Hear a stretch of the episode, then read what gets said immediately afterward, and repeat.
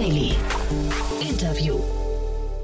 Herzlich willkommen zurück zu Startup Insider Daily. Mein Name ist Jan Thomas und wie vorhin angekündigt, Oliver Habisch ist bei uns, der Founder und CEO von Nexocraft. Und wir sprechen vor dem Hintergrund einer 5 Millionen Euro Seed-Runde.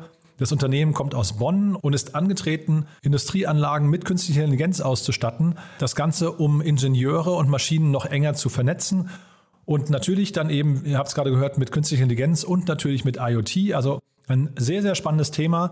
Kurz noch der Hinweis, bevor wir loslegen. Vorhin um 13 Uhr war bei uns Ferdinand von Kalm zu Gast, Head of Operations von Volt in Deutschland. Ein wirklich sehr, sehr spannendes Gespräch. Ihr wisst ja, Volt wurde gerade übernommen von DoorDash und demzufolge war das ein sehr strategisches Gespräch. Ferdinand konnte leider nicht über alle Details sprechen oder ja, musste sich da ein bisschen bedeckt halten. Nichtsdestotrotz haben wir, glaube ich, sehr, sehr intensiv über den ganzen Quick-Commerce-Markt und den Lieferdienstmarkt gesprochen. Also wen das ganze Thema interessiert, ihr wisst ja, das ist gerade eines der heißesten Themen insgesamt. Dann einfach mal im Feed zurückscrollen auf 13 Uhr. Dann findet ihr, wie gesagt, Ferdinand von Kalm, den Head of Operations von Volt in Deutschland.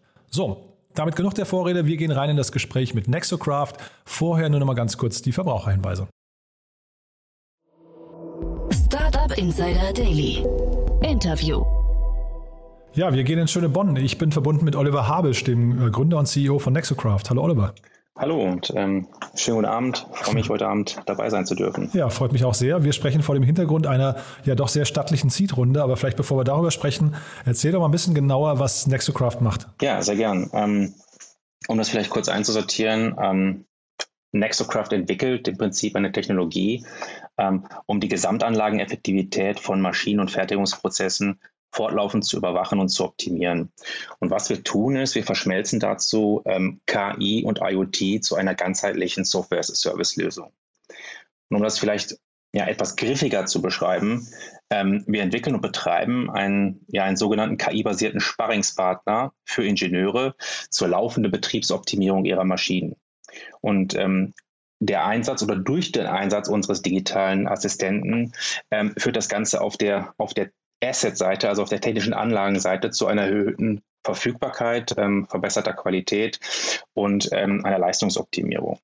Ähm, das heißt, mit diesem Werkzeug können Kunden ihr Anlagenverhalten digital und vollkommen risikofrei simulieren, bevor sie mit neuen Sollwerten oder Parametersets live gehen. Und genau diese sichere Testumgebung fehlt bisher, was dazu führt, dass Potenziale schlichtweg brach liegen. Denn Ganz offen, wer möchte schon Gefahr laufen, durch eine potenzielle Fehleingabe möglicherweise den Status quo zu verschlechtern? Und genau da setzen wir mit unserer Lösung an. Und jetzt ähm, das Besondere an unserem Ansatz ist ähm, ja der revolutionär einfache Zugang zu den technischen Möglichkeiten künstlicher Intelligenz. Also nicht die komplexe Welt des, des letztendlich maschinellen Lernens, sondern der Ingenieur und seine individuellen Bedürfnisse stehen im Fokus. Ähm, das führt einfach dazu, dass dann zur Nutzung unserer Software weder Kenntnisse im maschinellen Lernen noch in der Programmierung notwendig sind. Denn wir adressieren ganz klar den Ingenieur vor Ort und nicht den Data Scientist, der beim Mittelständler eher selten anzutreffen ist. Und das ist vielleicht zusammengefasst sozusagen das, was wir, was wir im Kern liefern. Ja, muss man erstmal ein Kompliment machen. Man sieht, du hast äh, Sales- und Marketing-Expertise. Das war also jetzt quasi ein, ein sehr, sehr sauberer Pitch. Lass uns das mal ähm, vielleicht nochmal aufdröseln. Ähm, vielleicht mal beginnt mit dem Kunden. Ist denn der Kunde hinterher der, der Anlagennutzer oder ist es der Anlagenhersteller? Es äh, funktioniert sowohl als auch, wobei der Hauptfokus aktuell eben dem Anwender ähm, gilt, der eben der, der Hauptprofiteur sozusagen der Optimierung der technischen Systeme ist. Mhm. Das heißt, ich bin jetzt irgendwie ein, sag mal, ein, ein Nutzer von einem Roboterfertigungssystem, jetzt äh, nehme ich mit euch Kontakt auf und jetzt baut ihr davon einen, wenn ich es richtig verstehe, einen digitalen Zwilling, ja? Das ist richtig, wobei wir ähm, ganz klar dazu sagen müssen, dass wir ähm, wohl wissen, dass wir mit unserer Technologie sozusagen den Universalschlüssel für verschiedenste Branchen und damit Einsatzbereiche in den Händen halten, fokussieren wir uns ganz klar auf, ähm, auf ausgewählte Zielsegmente. Und der Vorteil eben dieser, dieser Fokussierung besteht im Prinzip in einer schlüsselfertigen, schnell implementierbaren Lösung. Das heißt, mhm. Kunden können innerhalb kürzester Zeit durchstarten. Du, das kannst du dir einfach so vorstellen, dass ähm, technologisch ähm, fußt das im Prinzip auf standardisierten Schnittstellen, wie beispielsweise OPCOA, also dem quasi Industriestandard. Und auf unserer Seite auf sogenannten Generatoren, die unsere Plattform ja, sprich branchenabhängig ähm, autoprovisionieren. Ganz konkretes Beispiel, Kunststoff-Spritzgießmaschine. Ja, da brauchst du halt dann genau diese drei Dashboards, diese 15 KPIs, zwei Reports, vier Forecasting-Modelle und das Ganze auf Knopfdruck versus Projektierungsaufwände. Und dazu brauche ich ähm, äh, entsprechend das, das, das notwendige Domain- und Prozesswissen innerhalb der jeweiligen Kerndisziplin. Weshalb wir uns aus einer Go-to-Market-Perspektive eben dafür entschieden haben, Vertical by Vertical vorzugehen, wohl wissend, wie gesagt, dass die Technologie universell einsatzbar ist. Und warum Vertical by Vertical? Warum nicht ähm, dann Maschinentyp für Maschinentyp? Weil ihr könntet jetzt zum Beispiel sagen, ich weiß jetzt nicht, ein Roboterhersteller, nehmen wir KUKA, ja, ähm, mit denen habt ihr jetzt einfach ein sehr enges Verhältnis aufgebaut und die haben jetzt, ich weiß nicht, sagen wir mal, die haben 50 Roboter im Portfolio. Warum äh, arbeitet ihr nicht mit denen sehr eng und, und lasst euch vielleicht von dem sogar die, die Vertriebs, ähm, weiß nicht, ähm, den Vertrieb Einblick sogar geben, dass ihr deren Kundenportfolio mit äh, nutzen könnt? Also ist das nicht viel leichterer vom, vom Vorgehen her? Ja, also Maschinentyp ist, ist das richtige Stichwort. Ähm, also in der Branche suchen wir uns dann natürlich den, den relevanten Maschinentyp heraus. Also wenn wir jetzt zum Beispiel mal die kunststoffverarbeitenden, äh, kunststoffverarbeitende Industrie zugrunde legen, dann gibt's ähm, halt in dem Fall eben Spritzguss, äh, beispielsweise Extrusion, Blasformung etc. Und wir haben uns jetzt eben auf den ersten äh, Aufsatzpunkt eben festgeschrieben. Das ist das Thema Spritzguss. Und du hast vollkommen recht. Ähm, das funktioniert aber in dem Prinzip nicht nur beim OEM, sondern auch beim Endanwender. Das heißt, ähm, durch eben genau diese, diese Vertikalisierung, dadurch, dass wir eben das, das, das, das Plattformthema auf den Use Case eben ähm, per Knopfdruck zuschneiden können, kann die Lösung extrem leicht auf weitere Maschinen desselben Typs übertragen werden. Und damit stellen wir auch die Skalierbarkeit fähig, äh, sicher. Und, und ähm, ja, unsere Kunden profitieren einfach von standardisierten und einfachen Inbetriebnahmen. Sprich, diese, diese, die du vielleicht auch kennst, diese, diese üblichen Projektierungs- und Anpassungsaufwände im IoT-Kontext, die gehören halt mit dieser Lösung der Vergangenheit an. Mhm. Das Stichwort ist einfach schlüsselfährlich und damit werden ähm, Erfolge reproduzierbar. Das heißt, der Fokus ist ganz klar eben auf dem Maschinentyp innerhalb der Branche. Stell das einmal hin ähm, und nimm das Ganze als Referenz und roll das im Feld auf. Das ist die Grundidee dahinter liegend. Jetzt hast du ja schon gesagt, ihr seid so in einem Spannungsfeld äh, oder Gemengelage von IoT und KI. IoT, verstehe ich richtig, liefert euch die Daten und äh, wie, wie funktioniert es mit der KI dann? Welche Rolle spielt die?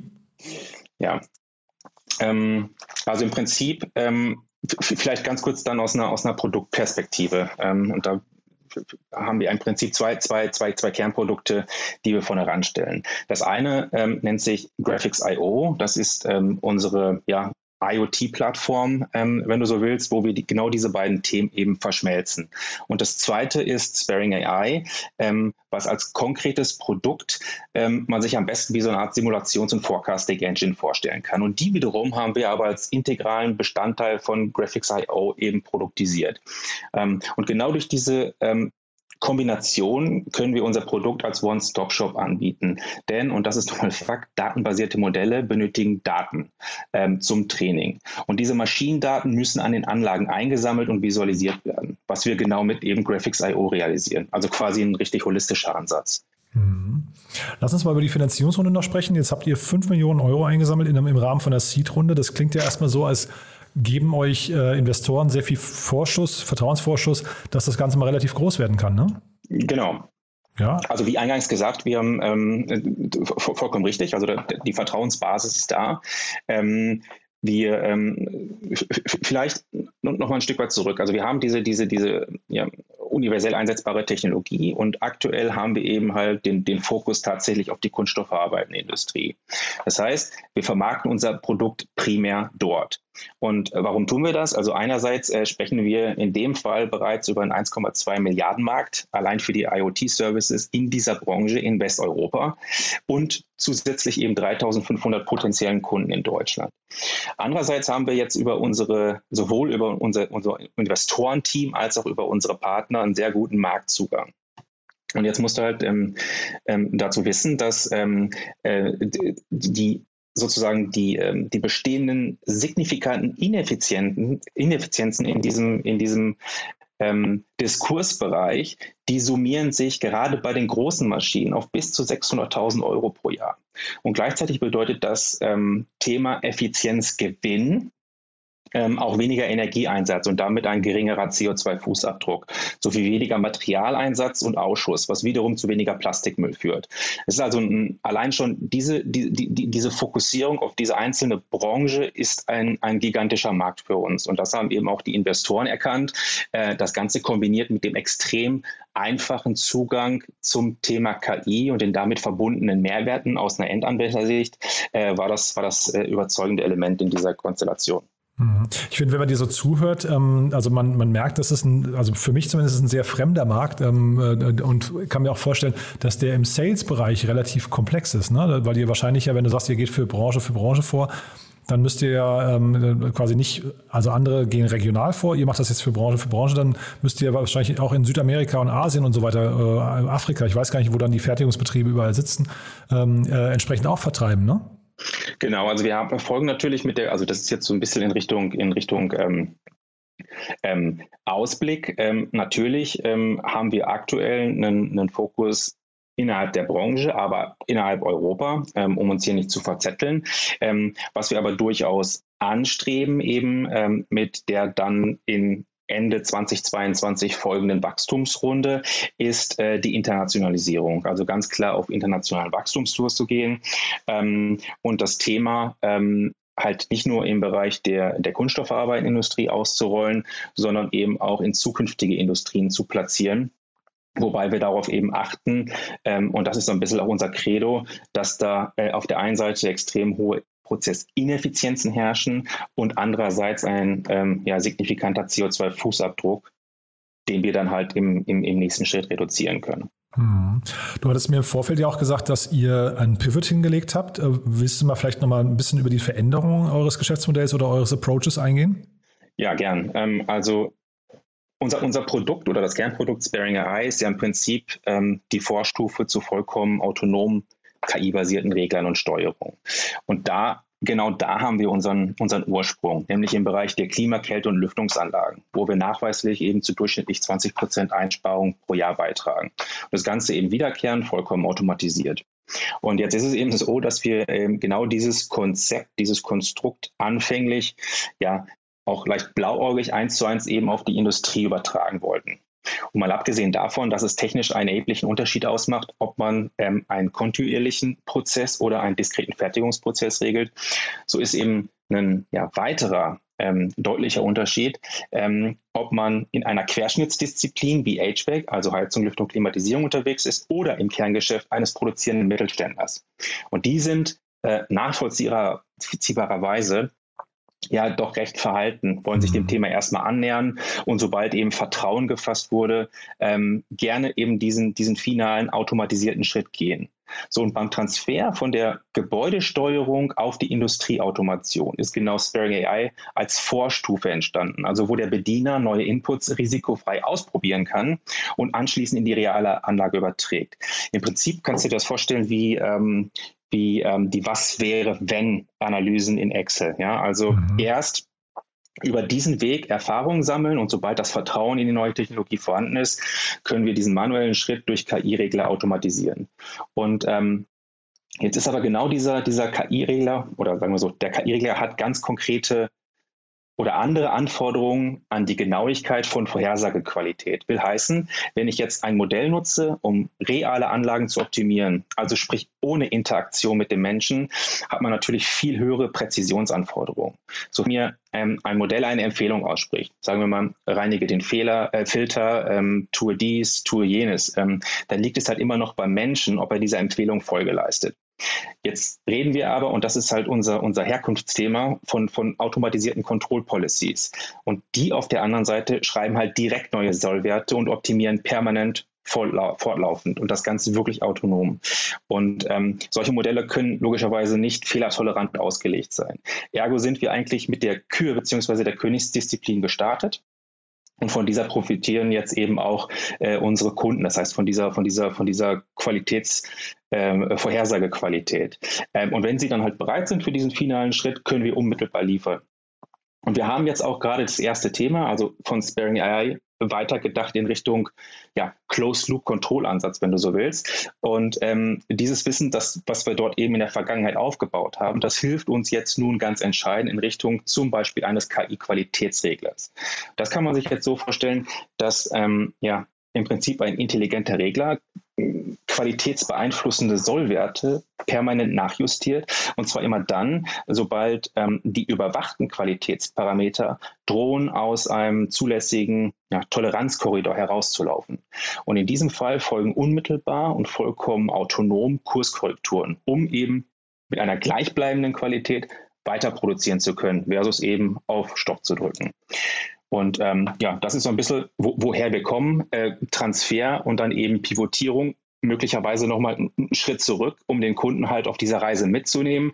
Und wenn dann eben dieses Vertrauen, diese Vertrauensbasis geschaffen ist, aber dann wieder dieses, ähm, dieses Endziel eben ausrollen zu können. Ich meine, das soll ja auch keine Arbeitsbeschaffungsmaßnahme sein auf der, auf der Kundenseite im Sinne von ausprobieren, übertragen, das Ganze manuell, sondern irgendwann natürlich mal das Interesse, diesen, diesen, diesen Prozessanteil Ende zu Ende durchzuautomatisieren. Und da kommen wir her und da wollen wir auch wieder hin. Mhm. Also wie gesagt, der ganze Bereich ist mir relativ fremd. Ich versuche gerade so ein bisschen äh, rauszuhören, wann bei dir die Faszination entstanden ist für das ganze Thema. Ne? Also wann, wann, man wacht ja nicht morgens auf und sagt, boah, ich, das wäre doch eigentlich eine coole Idee, Maschinen auszulesen äh, mit IoT-Schnittstellen und dann KI ins Spiel zu bringen. Also wie, wie ist denn da der, der Schritt dahin gewesen für dich?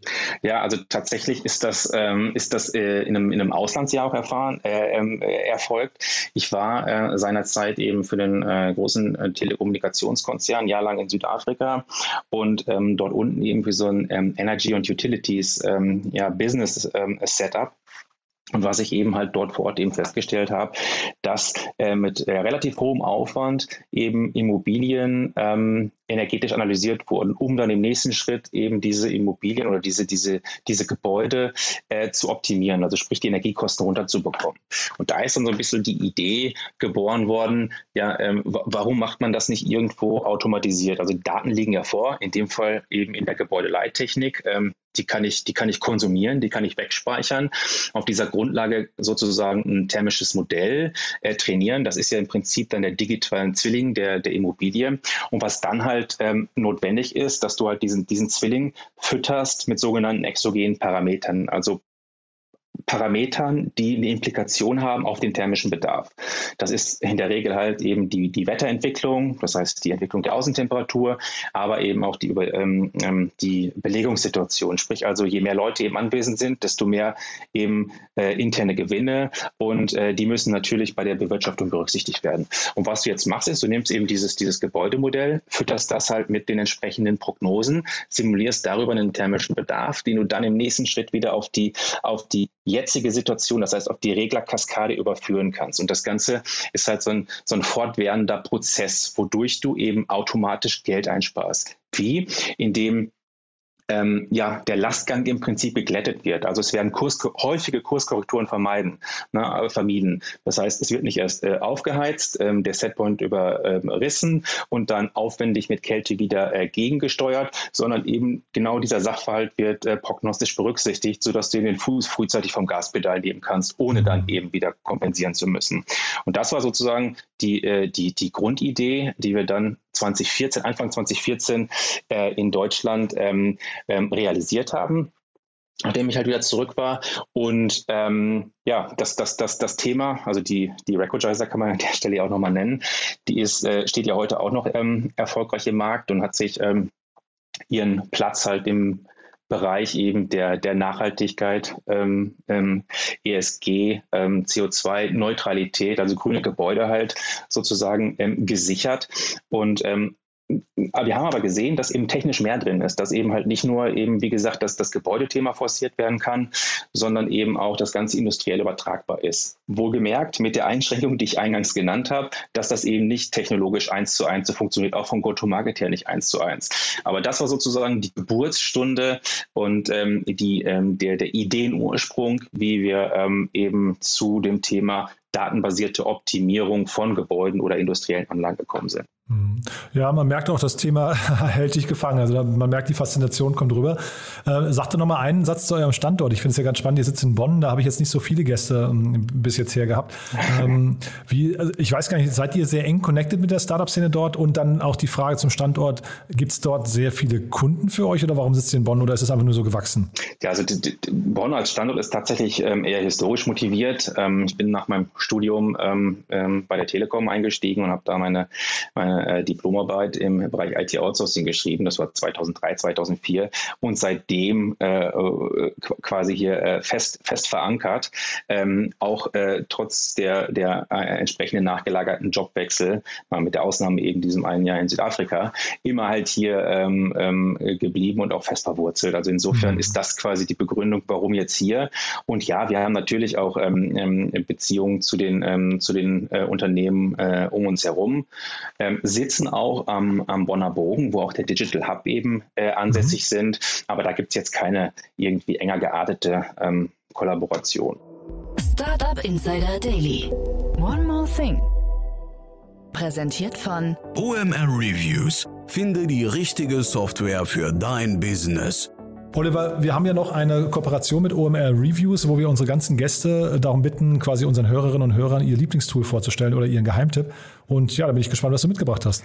Genau, also ich habe ähm, äh, tatsächlich ein äh, Thema ähm, ausfindig äh, gemacht und zwar ähm, sind wir ja Corona-bedingt als Team ähm, ja vom, von, von, von einem sehr zentralen Office geprägten Ansatz plötzlich halt ins, ins, ins Homeoffice verlagert worden und hatten da tatsächlich Herausforderungen zu bewältigen im, im Bereich der, der, der Zusammenarbeit. Jetzt gar nicht im Bereich der, der Entwicklung, ich meine, das ist vollkommen egal, wo halt die Developer sitzen, auch die Machine Learning-Experten, aber sozusagen der, der übergreifende Austausch. Was ich halt im Büro immer geschätzt habe, war sozusagen die Möglichkeit, ähm, sich ad hoc ähm, mit, mit Leuten vor so ein Whiteboard zu, zu klemmen und komplexe Ideen zu diskutieren, beziehungsweise äh, eben dann Lösungen zu, zu, zu generieren. Und das, das war anfänglich wirklich eine Challenge. Da, da, wollte ich unbedingt auch remote dran festhalten.